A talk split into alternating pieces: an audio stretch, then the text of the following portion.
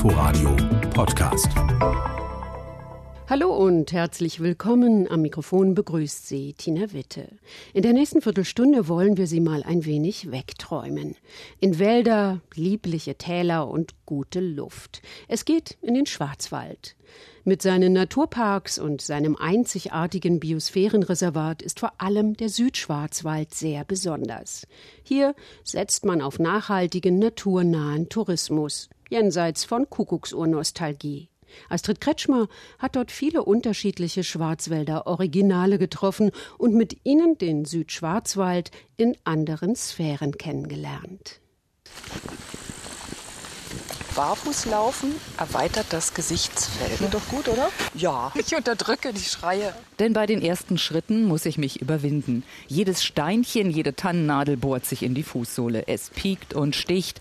Nach einer halben Stunde Barfußlaufen, ausruhen auf einem weichen Moosbett. Eine Wohltat. Die prickelnden Füße atmen förmlich auf. Spüren, wie es ist, mit nackten Füßen über Wiesen und Waldboden zu gehen. Wellness für Körper und Geist, schwärmt Barfußexperte Markus Dutschke. Das kannst du ja steigern, wenn du dir richtig vorstellst, ja, du bist jetzt ein Teil von dem. Allein schon, wenn du überlegst, das, das Wasser in unserer Zelle, das ist ja so alt, fast wie die Erde. Aber ich verstehe noch jetzt, sinnlich, erotisch, also das, das hat schon was. Dutschke ist Gästeführer im Naturpark Südschwarzwald und ziemlich bein- bzw. fußharter Schuhverweigerer. Er laufe barfuß, so oft es geht, so der gebürtige Tottenauer, selbst wenn er mit der Familie ins nahe Freiburg zum Einkaufen geht. Und im Winter, da erkaltet die barfüßige Leidenschaft ein wenig. Ab und zu, ja. Das kommt halt an. Also wenn ich halt Schneeschuh laufe, dann halt nicht, ja. Weil brauchst du halt, brauchst halt wegen feste Schuhe. Aber ansonsten auch schon mal 20, 30 Minuten, ja. Und das meine ich mit dem Spüren und Fühlen, ja. Das finde ich das schön auch vor. Wasser feucht, der Waldboden. Herrlich. Barfuß im Regen tanzen wir zu zweien und wir tanzen und tanzen und tanzen. Markus Dutschke erklärt unserer wandernden Gruppe das ursprüngliche Gehen, das der Mensch verlernt hätte, seit seine Füße in Schuhen stecken. Der Schuh mit Absätzen zwinge ein anderes Gehen auf. Man läuft nicht nur auf dem Vorfuß, nicht nur auf dem Rückfuß, nicht nur auf dem Mittelfuß, da laufst, trainierst alles. Ja. Faktisch aber, das ist mir auch schon passiert, schon zweimal, wenn ich auf der Ferse versuche, barfuß zu laufen und ich verwische einmal einen Stein, dann tut es höllisch weh. Im Wald entspannen ist gesund, insbesondere in der fast staubfreien Höhenluft im Hochschwarzwald. Aua, atmen muss ja auch noch. Denn nicht nur für die Füße ist der Wald revitalisierend. Die frische Höhenluft des Hochschwarzwaldes kann auch auf die Atmung einen positiven Effekt haben. Riesenbühlsteig, Wurzelpfad Hotzenweg.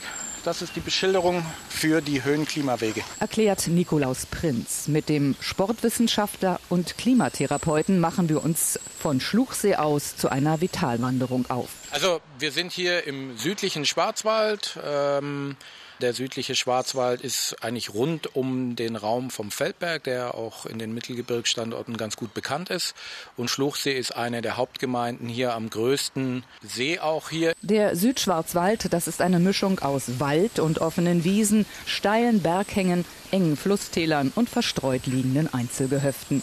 Wir sind ja hier im staatlich anerkannten heilklimatischen Kurort. Und Vitalwandern nutzt letztendlich die verschiedenen Klimaelemente, das heißt Kühle und Wind, UV-Strahlung, sichtbares Licht und die reine, saubere Luft, die man sich zu gesundheitsförderlichen Effekten zunutze machen kann. Beim Wandern in Höhenlagen kurbelt der Körper Kreislauf und Atmung an. Die UV-Strahlung verstärkt die Vitamin D-Produktion in der Haut. Das beugt Krankheiten wie Osteoporose oder Depressionen vor. Durchatmen, herunterfahren, zur Ruhe kommen. Ein Spaziergang unter Bäumen entspannt Körper und Seele. Keine wirklich große Neuigkeit, denken wir. Was ist dran am Heilklima, speziell im Hochschwarzwald? Ja, und dann gehen wir jetzt einfach mal noch ein bisschen weiter in den Wald eintauchen. Und dies ist durchaus wörtlich zu verstehen. Waldbaden nennen es die Japaner. Ein Trend, der auch den Weg zu uns gefunden hat. Das ist, ist das Shinrin-yoku. Und letztendlich, ich sage auch immer, im Heilklima kannst du baden in Luft. Ne? Und wenn ich das Bad in der Luft noch mit einem Waldbad verbinde und gegebenenfalls mit einem Waldbademeister, der mich noch anleitet, ja, umso besser. Und ähm, von daher, ja, das Waldbaden ist wirklich so, ich glaube, es trifft das richtige Wort, um das Kopfkino angehen zu lassen.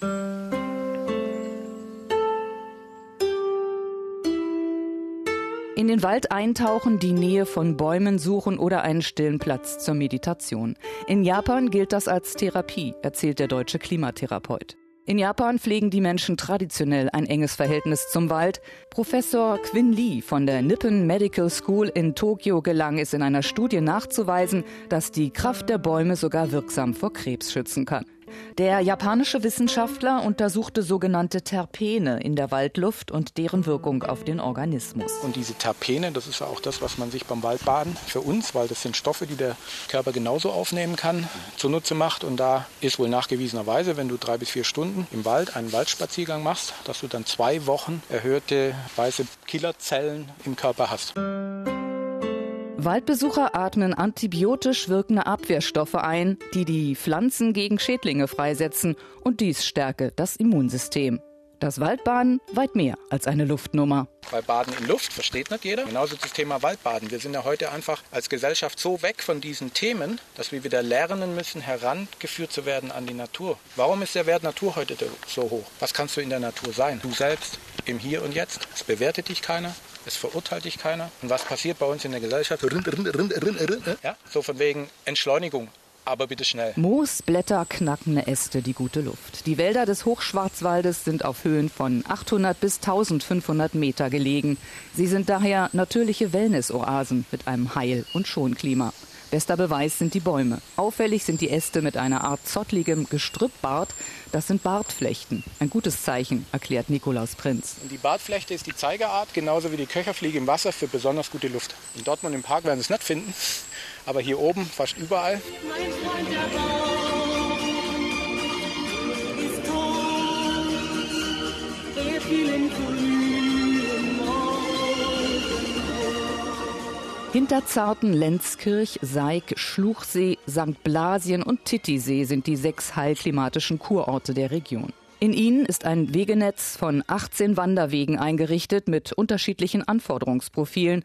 Es ist also für jeden etwas dabei. Wer meinen Dialekt nicht versteht, sagt's einfach, gell? Aber das gehört irgendwie zusammen. Kräuter und Dialekt gehört zusammen, gell? So wie Kräuter und Gertrud Kaltenbach. Auf der Tour mit dem Kräuterwible erfahren wir fast alles über die Kraft der Wildkräuter bei innerlicher Anwendung. Und ich gehe zwei, drei Schritte raus und kann was Einfaches, was Leckeres äh, suche. Mein Motto ist eh, mit wenig was Leckeres zu machen. Die Mitsechzigerin lädt zu Kräuterwanderungen auf ihrem idyllisch gelegenen Krummenholzhof bei St. Mergen. Ihre Mutter hat sie in die Kräuterkunde eingeführt, das meiste hat sie sich selbst beigebracht. Das erste Gebot, wenn ich also mit Kräuter arbeite, das erste Gebot bei den Kräutern ist, äh, ich esse nur, was ich kenne und das ist ganz wichtig. Gell? Das ist genauso wie bei den Pilze, manche Kräuter esse ich nur einmal. Gell? Der anschließende Fußmarsch ist eher ein Schlendern. Gertrud Kaltenbach bleibt oft stehen, zupft da und dort ein Pflänzchen aus und lässt uns auch probieren. So kosten wir also pure Brennnessel und erfahren, gegen was dieses Kraut alles gewachsen ist. Brennnessel tut mir gut von Kopf bis Fuß. Alles, was drin ist. Gell? Brennnessel ähm, ist äh, blutreinigend und weiß Gott was, hat ganz viele Inhaltsstoffe. Und was auch noch ganz toll ist, es hat Eisen. Wenn ich viel müde bin, sollte ich Brennnessel essen oder Tee trinken. Wie praktisch, wenn man so eine grüne Apotheke vor der Haustür hat. Vom Löwenzahn bis Bärwurz oder dem Gärtner Ärgernis Gersch. Beim Giersch heißt nicht ärgern, sondern essen. Und zwar, das ist ein ganz tolles Kraut. Also wer im Garten hat, esst einfach mal, gell? Und die junge Blättli, die schmecken echt lecker, weil äh, der Giersch ist entsäuernd. Wo finde ich das? Ist gut gegen Gicht und Rheuma. Gertrud zeigt uns Spitzwegerich, Wiesenlabkraut, wilde Möhre, Schafgarbe bis hin zum Storchenschnabel oder dem kleinblättrigen Weidenröschen. Und für viele Wildkräuter und Heilpflanzen gibt es noch eine originelle Zubereitungsart, wie für den Bärwurz-Wiesenbeerenklau. Wenn die Stängel dicker sind, tue ich das in Stücke schneide, tue es paniere wie Schnitzele und frittiere, dann habe ich Wiesenpommes. Kräuterwanderung plus Imbiss mit dem Kräuterwieble Gertrud Kaltenbach. Ein nachhaltiges Erlebnis. Nachhaltig in vielerlei Hinsicht ist auch die nächste Begegnung mit einem Schwarzwälder Original. Biolandwirt Manfred Knobel hat gerufen und eine ganze Viehherde setzt sich in Bewegung. Ein Bild für die Götter.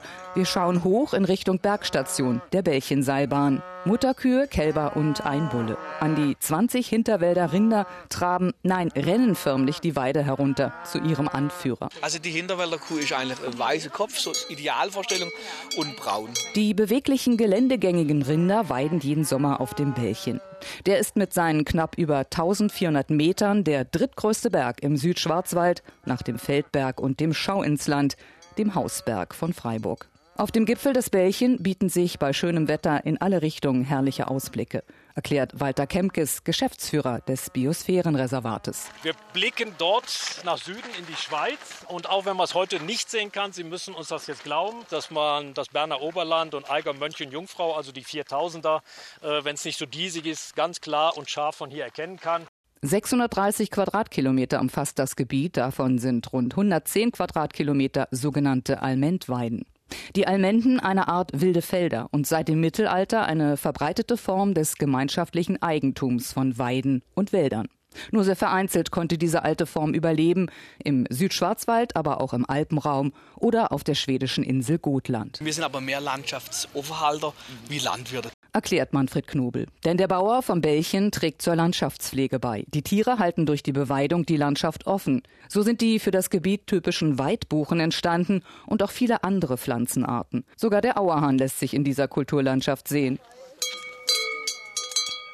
44 Tiere sind im Sommer auf dem Bällchen, mehr oder weniger sich selbst überlassen. Im Winter geht es runter in die Ställe. Aber sonst geht es den Kühen sehr gut. Die nehmen gute Zunahme, obwohl, wie gesagt, wir alle gelacht haben, weil das minderwertiges Futter ist. Aber da sind halt solche Gräser dabei, wo man unten im Tal nicht hat. Das heißt, es ist halt ein bisschen was anderes. Sie geben vielleicht nicht so viel Milch wie im Tal, aber dafür bessere Milch. Und wir beweiden das eben mit Mutterkühen. Das heißt, die, die Mutter läuft mit dem Kind. Das ist dann ein Kalb im Frühling, wo so acht Wochen alt ist, laufen wir hoch dann und das sauft dann bei der, bei der Mutter den ganzen Sommer über die Milch. Also wir brauchen nicht hier hochfahren jeden Tag zum Melken. Und ein Bulle sorgt für Nachwuchs. Es ist eine ja. Kuh dabei, wo kein Kalb hat. Alle anderen Kühe haben alles ihr Kind dabei. Die ist. Also der Bulle hat letztes Jahr super Arbeit gemacht. Ja. Sehr gut. Jetzt hoffen wir, dass, es, dass er jetzt gerade auch kräftig tragisch, ja. Landwirt Knobel verkauft das feinfaserige und zarte Fleisch in 10 Kilo Paketen in seinem Hofladen in Eitern und auch im Internet per Kauffounding. Landschaftspflege und Erhalt einer alten Nutztierrasse. Landwirtschaft und Naturschutz müssen kein Gegensatz sein. Doch leben kann Knobel von seiner Arbeit nur schwer. Ich arbeite auch noch 30 Prozent bei den Elektrizitätswerken. Meine Frau schafft auch noch halbtags in der Firma. Also der Verleben ist immer relativ. Mit Förster Klaus Giller wandern wir im Bannwald Schwarzhalde. Ein Gebiet, das schon seit Jahrzehnten nicht mehr wirtschaftlich genutzt wird. Wir kreuzen den Rappenfelsensteig. Von hier aus geht es hoch zum Rappenfelsen. Da steigen wir jetzt ein in diesen äh, ältesten Bereich dieses Waldes. Das ist eigentlich der Bereich, der am Urwald ähnlichste ist, weil er ist innen drin so steil und unzugänglich, dass man da seit langer Zeit keine Holznutzung mehr drüber hat. Der Ausblick geht auf die typischen dichten, immergrünen Wälder. Einfach schön. Fichte, Tanne, Buche und Ahorn, auch zum Teil Eiche. Der typische Schwarzwald, Bergmischwald, aber wesentlich Nadelholz. Und je tiefer es in den Wald geht, umso mehr wird klar, warum der Schwarzwald mit den Märchen der Gebrüder Grimm in Verbindung gebracht wird. Dunkel, märchenhaft, verwunschen. Hier macht der Schwarzwald seinem Namen alle Ehre. Kommt von den Römer. Also die Römer, äh, die sind andere Wälder aus Italien gewohnt gewesen, haben den Schwarzwald durchquert auf ihren Heerstraßen, die sie baut haben. Und äh, für die war der Schwarzwald, wie soll ich sagen, eine ein, ein unwirtliche Gegend. Und die haben diesen Namen Silva Nigra, also Schwarzer Wald auf Deutsch, äh, geprägt. Und seitdem heißt es Schwarzwald, Schwarzwald. Lange ist das her. Inzwischen lockt der immergrüne Wald zum Wandern und zu Waldspaziergängen.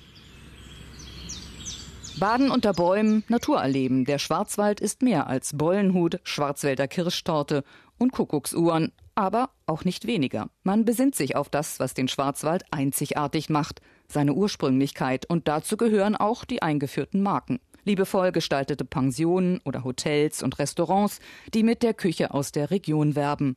Die Trachtenaccessoires bekommen neue Designs, ebenso die Kuckucksuhren. Also nicht abschrecken lassen vom vermeintlich von außen altmodischen Charme der Gasthäuser. Nach der Bannwaldwanderung geht es ins Gasthaus zum Hirschen im Örtchen Grafenhausen.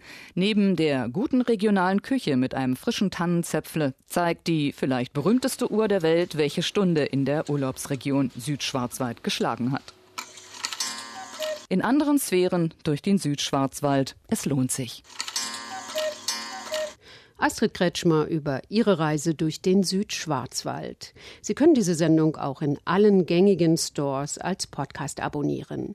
Wir hören uns in der nächsten Woche wieder. Dann geht es nach Estland. Bleiben Sie gesund und danke fürs Zuhören. Am Mikrofon verabschiedet sich Tina Witte. Inforadio Podcast.